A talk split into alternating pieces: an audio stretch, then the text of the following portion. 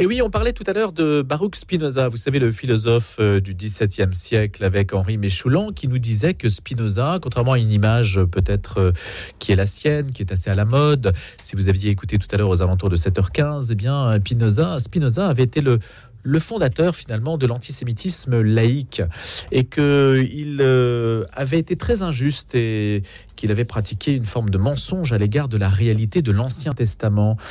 Les lois d'Israël ne fixent pas des normes mais dessinent un idéal de société fraternelle que l'on peut résumer comme une anthropologie du don alors que justement Spinoza avait un regard tout à fait inverse sur le sujet. Et donc on va regarder la Bible hébraïque sous un autre regard, c'est celui de Sophie Ramon, religieuse de l'Assomption, elle est docteur en théologie, professeure d'écriture sainte à l'Institut catholique de Paris, où elle dirige le pôle de recherche Bible et Orient ancien. Bonjour, euh, ma sœur. Bonjour. Merci d'avoir accepté notre invitation. Je parlais donc de Spinoza parce qu'il y avait cette, ce décalage énorme entre l'image qui est la sienne et puis la réalité de certains textes qu'avait exhumé un professeur d'université pour nous. Et c'était dans Un jour une histoire. Vous pouvez le réécouter sur notre site internet. Là, il s'agit de penser les défis du monde contemporain avec la Bible. La Bible peut-elle s'adresser à tous aujourd'hui, au-delà du texte que certains peut-être peuvent trouver difficilement accessible. Ça dépend des textes, cela dit. Que dit-elle en matière de justice sociale, d'écologie? C'est ça que vous avez voulu viser précisément, Sophie Ramon? Euh, Oui, tout à fait. Nous avons voulu euh, aborder la, Bible hébraïque, lire ces textes de, la Bible hébraïque en les pensant comme une ressource, c'est-à-dire euh, un texte qui est disponible à tous, un texte ouvert, Hein, qui, donne à penser. Alors c'est c'est un texte qui a marqué euh, la culture. Euh, je pense que beaucoup de, de, pans de notre culture occidentale nous échappent si euh, si on n'a pas accès à la Bible. Donc c'est un objet de culture, une ressource disponible. Pas la seule ressource, mais voilà, il faut la mettre en dialogue avec d'autres ressources pour, pour penser les, les défis contemporains. Alors on pourrait dire que ce sont des vieux textes et qu'est-ce qu'ils viennent faire euh, C'est ça, qu'est-ce qu'ils viennent faire aujourd'hui. Voilà, qu'est-ce qu'ils viennent faire aujourd'hui? Pourquoi aller chercher euh, dans ces vieux textes? Euh, Alors je pense qu'ils ont trois traits caractéristiques, ces textes bibliques, qui, qui les légitiment, si vous voulez, comme, comme ressources pour penser les défis contemporains.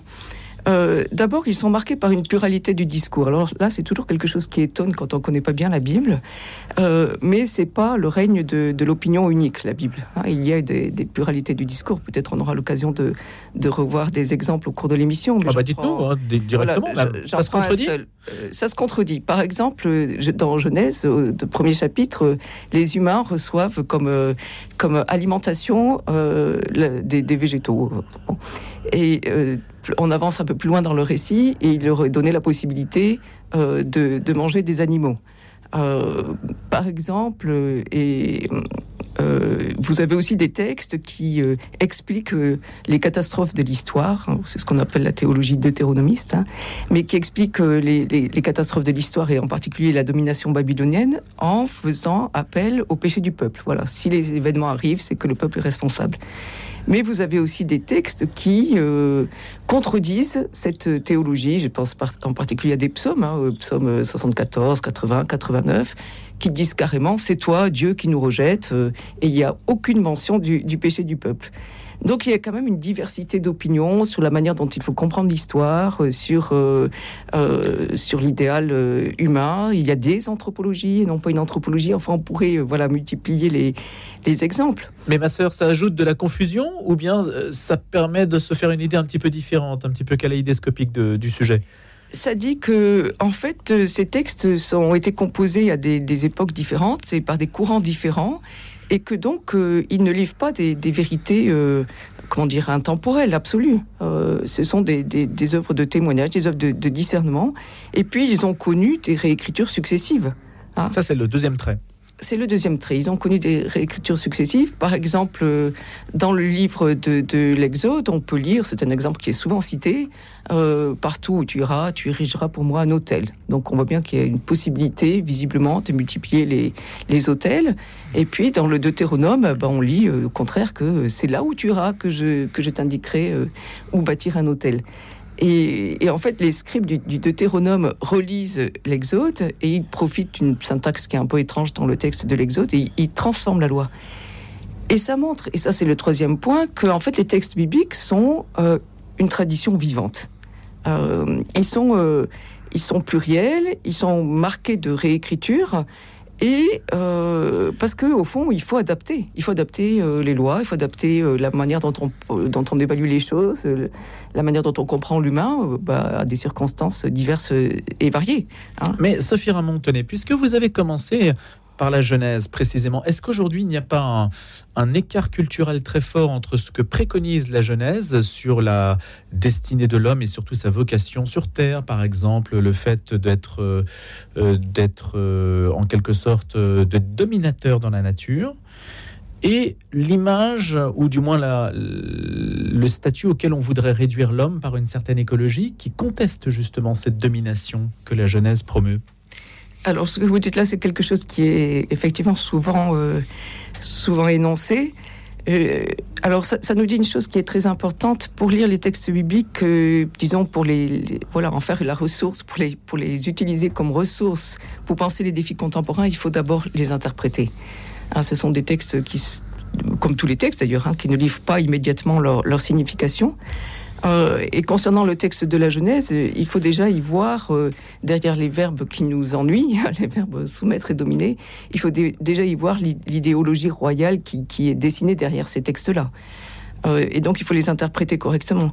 Et le texte de, la Genèse, en fait, nous parle de la condition humaine, hein, de, la condition humaine, et on retient souvent ces, ces deux verbes qui, en fait, font de l'humain celui qui a la charge de de comment dire de la création. De la création voilà qui hein, qui, reçoit l'œuvre de Dieu et qui en a la charge. Et donc euh, qui doit la, lui permettre de porter des fruits de, se développer etc euh, et il reçoit des limites aussi. On se rappelle c'est le dans le fameux deuxième chapitre du livre de la Genèse qu'il ne doit pas manger de l'arbre de la connaissance du bien et du mal. Et ça ça induit que euh, le, enfin, le texte induit que tout ce que l'homme a à sa disponibilité, ce sont des dons. Hein, des dons reçus, et que donc euh, il ne peut pas se, targuer de pouvoir tout maîtriser, tout avoir, tout connaître. Mais il en dispose. Mais il en dispose. Il en dispose, et il faut qu'il en dispose euh, avec euh, humilité, hein, puisqu'il a reçu, il a reçu tout en don. et il faut qu'il en, qu'il en, qu'il en, dispose dans, dans le respect non seulement de la création, mais du rapport aussi aux autres. Et on voit bien que ça, ça dégénère assez vite d'ailleurs, mais ça c'est c'est l'histoire. Euh, Mais ce que je veux dire, ma sœur, c'est qu'on attribue en fait au christianisme d'avoir mis l'homme dans une position de supériorité au sommet de la création. Et donc, aujourd'hui, en tout cas, c'est une idée qui est de plus en plus répandue, d'opprimer la nature. Si en fait on en vient à ne pas respecter la nature, ni même euh, les animaux, manger de la viande aussi, etc., c'est parce que le christianisme a placé l'homme dans une situation de supériorité dont aujourd'hui il faut le dégager. Ça, c'est un défi contemporain, non, pour vous? C'est un défi contemporain. Alors, ce ne sont pas, comme je disais, ce que disent les textes, hein, puisque les textes, euh, finalement, disent que l'humain est instauré comme représentant de Dieu sur la création, et donc euh, il doit en prendre soin. Et puis, euh, je pense aussi, il ne faut pas se focaliser essentiellement sur, pas, pas, seulement en tout cas, sur les textes de Genèse. Vous avez beaucoup d'autres textes qui, qui avertissent que l'humain n'est pas au centre de la création. Je pense par exemple au livre de Job c'est curieux, est-ce que le livre de Job parle d'écologie? Ben, Peut-être à sa manière. Alors évidemment, les, défis se disaient autrement hier qu'aujourd'hui, mais on peut penser à deux choses dans le livre de Job. La première, c'est la, réponse que, Dieu fait à Job au terme du, livre, là, de, la grande plaidoirie que, que Job euh, adresse à Dieu. Et euh, Dieu lui répond en lui faisant faire une grande contemplation de, sa création, une promenade dans sa création. Et il lui parle de tout, des animaux qu'il a créés, de, même des animaux inutiles d'ailleurs, ou des monstres marins, tout ce que l'homme ne peut pas dominer justement, ce qui n'est pas dans sa maîtrise. Mais jamais il lui parle de l'humain. Hein. Donc euh, c'est une manière de dire à Job, bah, l'univers n'est pas anthropocentré. Qu'est-ce que tu Donc ça s'équilibre. Ça s'équilibre, voilà. Et puis il y a un texte qui est extraordinaire dans le livre de Job, à mon avis, si je reste dans le même, euh, dans le même exemple, dans le même livre. C'est au chapitre 28, vous avez un éloge de la sagesse qui commence avec euh, la, technique que l'homme maîtrise. Alors évidemment, à l'époque, euh, c'était pas les techniques d'aujourd'hui, mais il y avait la technique minière, la technique d'aller extraire des minéraux de, du, du, sol. Et le, poème de Job avertit que à trop chercher euh, à trop vouloir justement dominer, exploiter les ressources de la terre, ben, on finit par tuer la terre euh, qui, dit le texte, c'est celle qui donne le pain, hein, la mère nourricière en quelque sorte. Donc vous voyez, il y a des choses qui s'équilibrent, qui se répondent, et il faut essayer de mettre les choses en, résonance pour... Euh, voilà, pour comprendre ces textes comme, comme des, pour les interpréter ces textes correctement et les, les, prendre comme des ressources pour penser les, les, défis contemporains. Alors, vous estimez que il y a dans la Bible la dénonciation de toute forme de violence sociale qui conduit à la promotion d'un modèle de société égalitaire? Aujourd'hui, c'est un thème extrêmement prégnant dans nos sociétés, c'est le creusement des inégalités, la cruauté sociale, etc. Que nous dit la Bible là-dessus? Est-ce qu'elle peut nous renseigner? Alors oui, il y a beaucoup de textes qui parlent effectivement de, de, la violence sociale, des inégalités euh, sociales. Ça commence avec le texte d'ailleurs, euh, enfin ça commence si on suit l'ordre des textes bibliques. Ça commence avec euh, le, récit de Cain et Abel, bien connu. Hein, mais euh, ça parcourt, c'est une question qui parcourt, euh, qui parcourt tous les textes. Il est beaucoup question, par exemple, de euh, d'inégalité sociale dans, dans le livre de, de l'Exode du Deutéronome, hein, que ça concerne la manière dont il faut traiter les, les, catégories les plus vulnérables, qu'en fait les textes nous invitent à protéger, hein, c'est-à-dire ceux qui n'ont pas tellement d'existence sociale, l'orphelin, la veuve, l'étranger, alors là aussi avec parfois des, des évolutions dans, dans les textes. Euh, enfin, on peut penser par exemple au texte qui, qui, qui essaie de prévenir euh, l'esclavage. Euh, ou les textes qui demandent que quelqu'un qui, qui, a des dettes et à qui on retire tout ce qu'il possède, y compris son manteau, ben, par exemple, on doit lui rendre le soir hein, pour qu'il puisse passer la nuit. Vous avez des textes prophétiques qui sont d'une grande sévérité vis-à-vis des, inégalités sociales. Le plus connu peut-être à ce sujet, c'est le livre de Amos, hein, qui dénonce les inégalités sociales et qui dénonce aussi la... De quelle manière, justement? Alors, euh, euh, alors il dénonce euh, bah, le fait, par exemple, qu'on réduit en esclavage un concitoyen pour une paire de sandales, hein, c'est-à-dire pour pas grand-chose. Euh, il dénonce par exemple que euh, dans une même famille, un homme et, son fils aillent vers la même esclave évidemment pour euh, des questions de, relations sexuelles ici.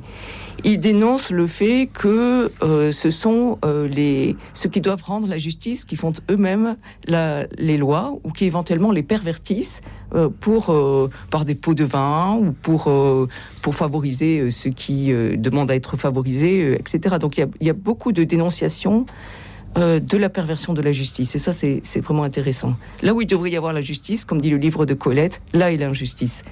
Euh, et là, vous hmm. voyez, ça, qu'on soit dans le Pentateuque, qu'on soit dans les prophètes ou qu'on soit dans la troisième partie de la Bible hébraïque qu'on appelle les écrits, ce thème, il est, il est récurrent. Le statut de l'étranger Alors, le, statut de, l'étranger, euh, c'est, c'est, en fait, c'est, il faut regarder euh, selon les textes, hein, parce que vous avez le, une évolution dans les textes à, ce sujet. l'étranger étant d'abord considéré comme celui euh, bah, qui, n'a pas qui n'a pas de droit, hein, qui euh, qui évidemment n'a pas droit non plus euh, à faire partie de l'Assemblée d'Israël. Et puis les textes évoluent lentement. dans le livre du Lévitique, par exemple, bah, l'étranger, c'est celui qu'il faut considérer comme le frère, comme le prochain. Et puis vous avez un petit, un petit conte, on pourrait appeler ça un conte, hein, qui est le livre de Ruth, où cette question est abordée euh, enfin pas explicitement, mais qui met en tout cas en scène une étrangère, puisque Ruth est moabite, hein, et on connaît l'histoire, elle revient avec sa belle-mère euh, en Israël, et là elle va faire preuve de, de récède, dit le texte, hein, de bonté, de générosité envers sa belle-mère. Elle va euh, épouser les lois du, d'Israël. Elle va même, d'ailleurs, le livre montre comment on dépasse ces lois. Peut-être je vais y revenir. Et puis, finalement, le livre prône euh, le, fait d'intégrer euh, en Israël des euh, l'étranger, surtout comme quand Ruth, il est capable de faire preuve de, bonté hmm. ou d'un agir moral qui est enfin, qui favorise la vie. Une question incidente, ma sœur. Est-ce que les lois d'Israël, telles que vous en parlez dans cet ouvrage, avec Olivier Artus, hein, je précise, vous l'avez écrit avec lui, qui est médecin, il est, il est prêtre, exégète biblique, est-ce que ça inspire aujourd'hui l'État d'Israël? Oh, alors ça, c'est une, c'est une question. C'est un objet de réflexion, ça.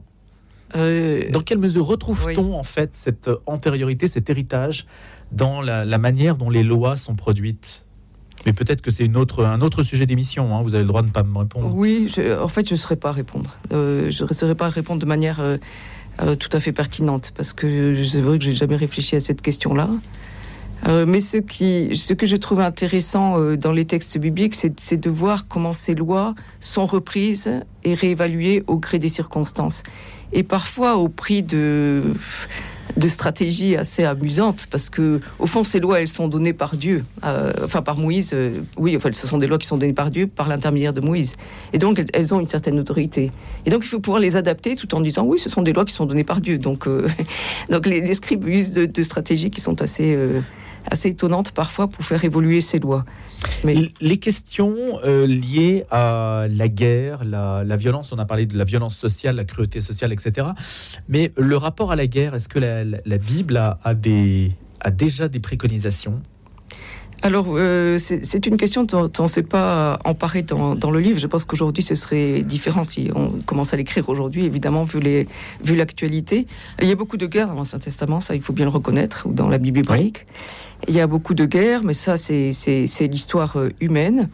Euh, il y a parfois aussi euh, des, commandements ou des lois qui interdisent par, qui, interdisent par exemple de, de, garder ce que l'on prend en butin. Hein. une manière de, faire comprendre qu'en fait, si on a remporté la guerre, c'est aussi à l'aide du Dieu d'Israël, à l'aide du Dieu tutélaire. Et donc, on ne garde rien pour soi. mais il y a aussi beaucoup de textes bibliques qui invitent à la réconciliation.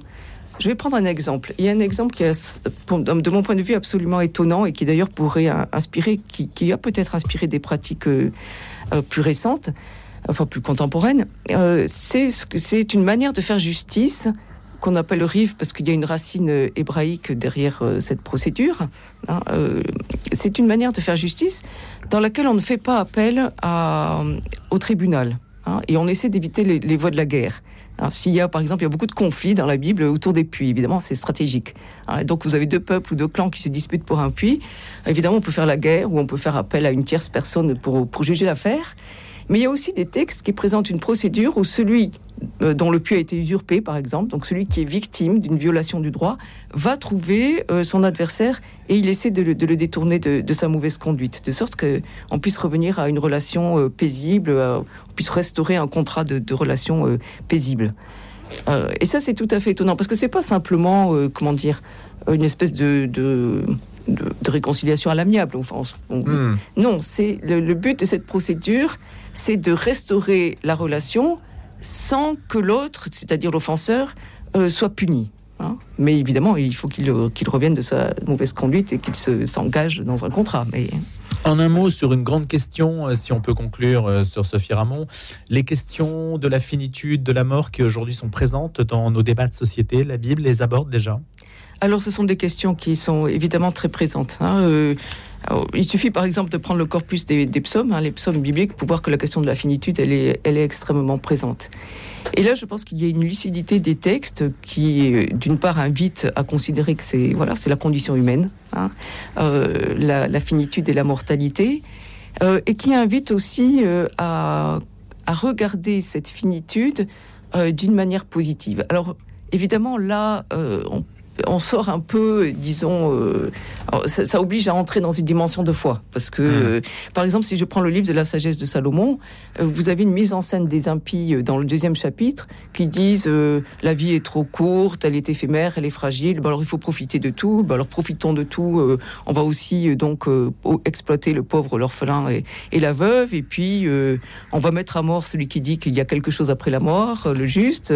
et voilà, et donc c'est cette folie, cette, cette compréhension de la mort qui finalement génère une vie euh, débridée. Hein.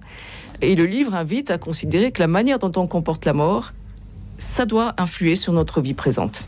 Eh bien, malheureusement, notre émission est aussi un peu courte. Sœur Sophie Ramon, merci beaucoup d'avoir été avec nous ce matin autour de penser les défis contemporains avec la Bible hébraïque aux éditions Odile Jacob que vous avez écrit avec Olivier Artus, le père Artus. Merci d'avoir été des nôtres et je vous souhaite une excellente journée.